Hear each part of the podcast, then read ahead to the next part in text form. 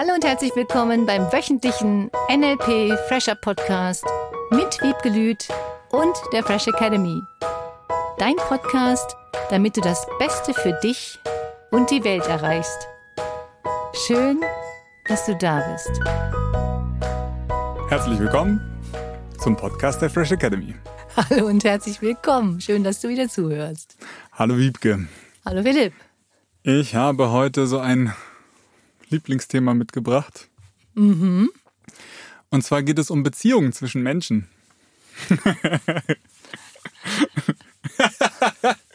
Ist okay. das der Metamodellddetektor, den ich da wahrnehme? Ihr habt mein Gesicht nicht gesehen.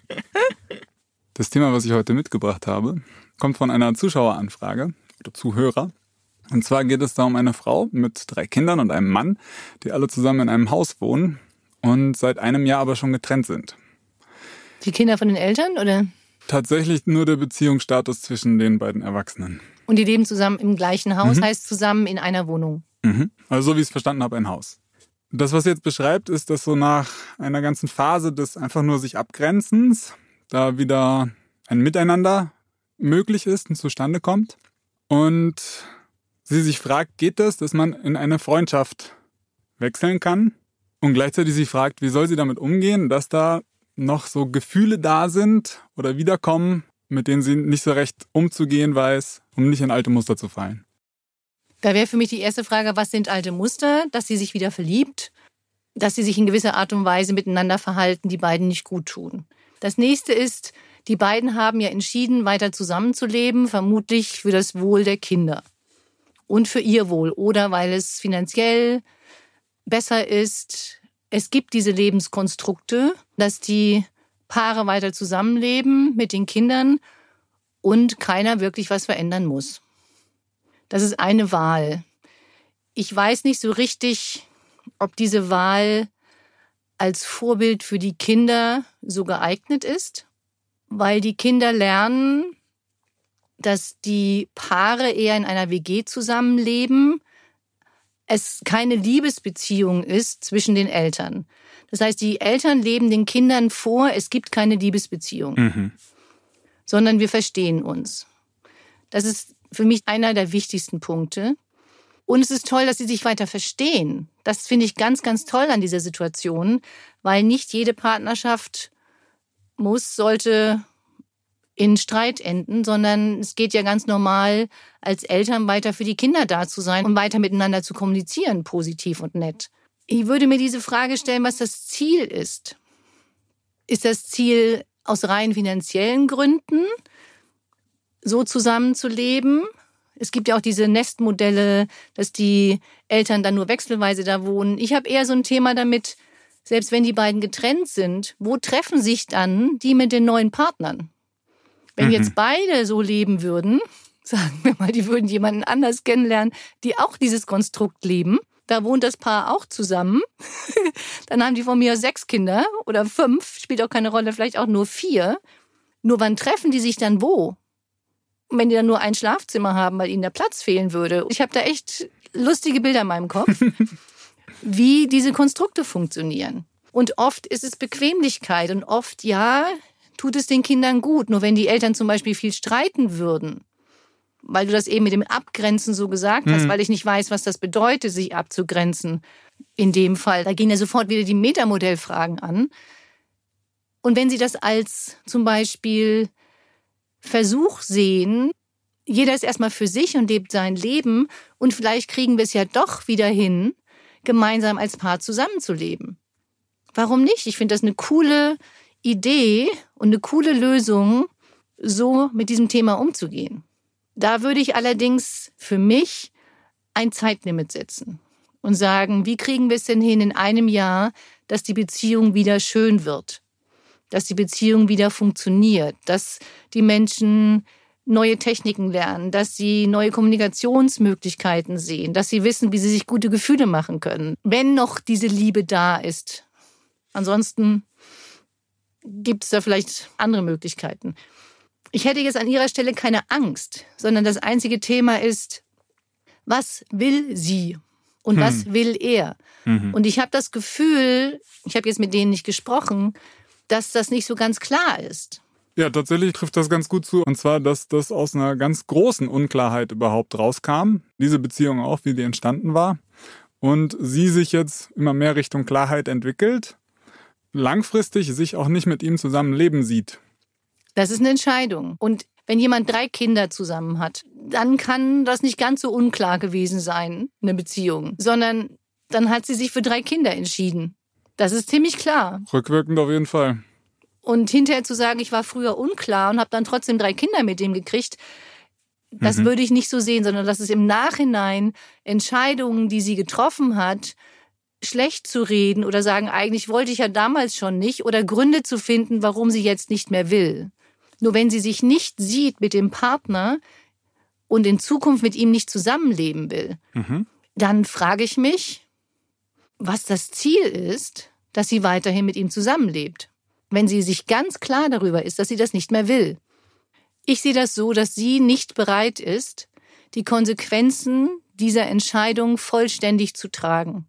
Das bedeutet vielleicht kein gemeinsames Haus mehr. Das bedeutet mehr Ausgaben für eine zweite Wohnung oder ein zweites Haus. Das bedeutet, dass die Kinder sich verändern müssen. Das bedeutet, dass die Kinder vielleicht die Schule wechseln müssen, können, sollen. Mhm. Das bedeutet, dass sie miteinander sich besser absprechen dürfen. Das bedeutet vielleicht auch, dass sie arbeiten darf oder mehr arbeiten darf als bisher. Mhm. Das bedeutet, dass sie sich um ihre eigenen Finanzen kümmern muss, dass sie niemanden mehr hat, der einfach mal zum Babysitten da ist, sondern sich auch darum kümmern muss. Diese vielen Konsequenzen, die eine Trennung bedeuten, für jeden, für den Partner, für die Partnerin, für die Kinder, das sind diese Konsequenzen, die manche Menschen nicht leben wollen.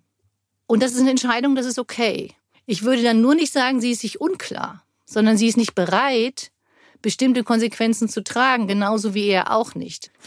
Das finde ich total spannend, weil die Selbstwahrnehmung, die sich da schildert und deine Analyse dessen oder diese Klarstellung auch der Konsequenzen, was das eigentlich bedeutet, das finde ich total spannend, diesen Unterschied da gerade zu erleben. Mhm. Und was bei mir gerade passiert ist, dass ich das so miteinander in Einklang bringe oder auch klar kriege und das eine dahin, das andere dahin, wo es hingehört. Das, was ich da raushöre, dann letzten Endes dieses Glaubenssatz wahrscheinlich ist, ich krieg das gerade nicht hin oder ich weiß nicht, wie ich es machen soll. Genau mit diesen ganzen Konsequenzen, die eigentlich dazugehören, damit umzugehen. Ja, ich kenne auch Paare, die leben weiterhin zusammen, die schlafen sogar in einem Bett, die leben wie Bruder und Schwester, sind beide eigentlich und uneigentlich damit unglücklich, nehmen das hin, weil keiner von beiden bereit ist, die Konsequenzen auch durchzuziehen. Wenn sie jetzt zum Beispiel zu ihrem Mann gesagt hätte, ich will nicht mehr, ich will mich trennen. Für mich gäbe es dann Konsequenzen. Ich möchte nicht mit jemandem in einem Haus zusammenleben, in einer Wohnung zusammenleben, in einem Bett schlafen, der von mir nichts mehr will. Was ist das Ziel? Sich jeden Tag wieder neben jemanden zu legen, der sagt, du, weißt du, bequem ist das hier neben dir, ne?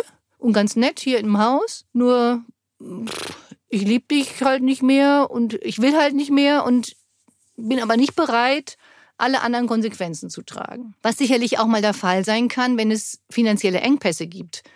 Nur, was sind die Menschen dann bereit dafür zu tun? Nur, das ist eine Entscheidung. Also ich glaube, das muss jeder für sich entscheiden. Manche können das gut. Manche können in einem Haus leben und finden das okay. Jede Konstellation und alle Entscheidungen, die du triffst für dich und wenn du dich damit wohlfühlst, mach. Ich kenne Paare, die leben in einem Haus und die kriegen das mega cool hin. Wie du ja auch schon gesagt hast, sich eben diesen Zeitpunkt zu setzen und selbst wenn es ein Jahr ist oder drei Monate oder wie auch immer, mir den bewusst zu machen mhm. und mir diese Entscheidung bewusst zu machen. Ja, und mhm. diese Veränderung bedeutet einen Umbruch im Leben. Mhm. Diese Veränderung oder diese Trennung und mit den Kindern, das ist eine echte Veränderung. Und bei jeder Veränderung sagt das Gehirn ja erstmal, will ich nicht. Der eine muss mehr Geld verdienen, der andere will vielleicht kein Geld mehr verdienen, was auch immer diese ganzen Konsequenzen sind. Ich habe jetzt auch Menschen kennengelernt, die dann damit in der Scheidung die Frau nichts kriegt, das ganze Geld zur Seite tun, um ihr nichts geben zu müssen. Ich kenne auch jemanden, der ist immer noch verheiratet und zahlt lieber dann der Frau über 20 Jahre einen Mini-Betrag, damit sie gefühlt glücklich ist, nur sie kennt noch nicht mal die ganzen finanziellen Verhältnisse, weil er das so organisiert hat, dass sie das gar nicht einsehen kann. Ihm gehört zufälligerweise gar nichts. Es gibt sicherlich auch umgekehrt. Ich denke halt immer, wenn du Entscheidungen triffst, wir nennen das ja das Ursache-Wirkungsprinzip. Wenn du Entscheidungen triffst, dann sei bereit, die Konsequenzen davon zu tragen.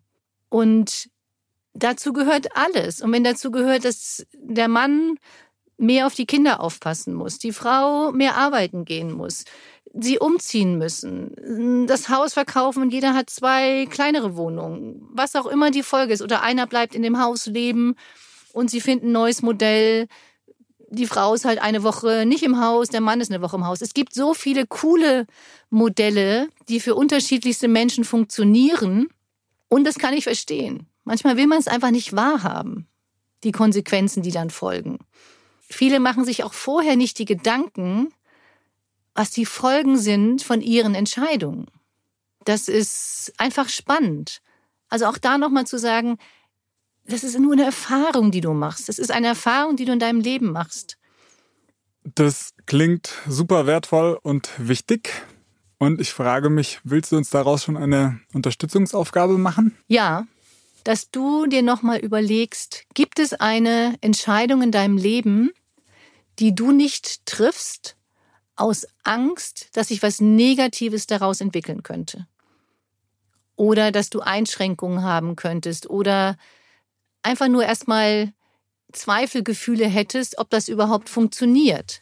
Wenn du dir nicht vorstellst, das Ergebnis in richtig, richtig schön, dann verhindert das Gehirn die Veränderung und sagt immer wieder, ah, das ist doch jetzt so ganz okay, wie es jetzt ist. Mhm. Und eigentlich weißt du in dir, dass du das so gar nicht möchtest. Aber das auszuhalten ist erstmal leichter als die, die unbekannte Veränderung genau. zu wagen. Ja, und da dich nochmal zu fragen, egal in welchem Bereich. Ich hatte auch gerade neulich dieses Trau dich, Frau dich Seminar, Selbstbewusstseinstraining für Frauen. Mega coole Frauen wieder in diesem Seminar und viele von denen hatten Ziele, die sie erreichen möchten und die hatten auch die Kompetenzen, diese Ziele zu erreichen. Sie haben nur angefangen, die Folgen dieser Entscheidung, die sie zu treffen haben.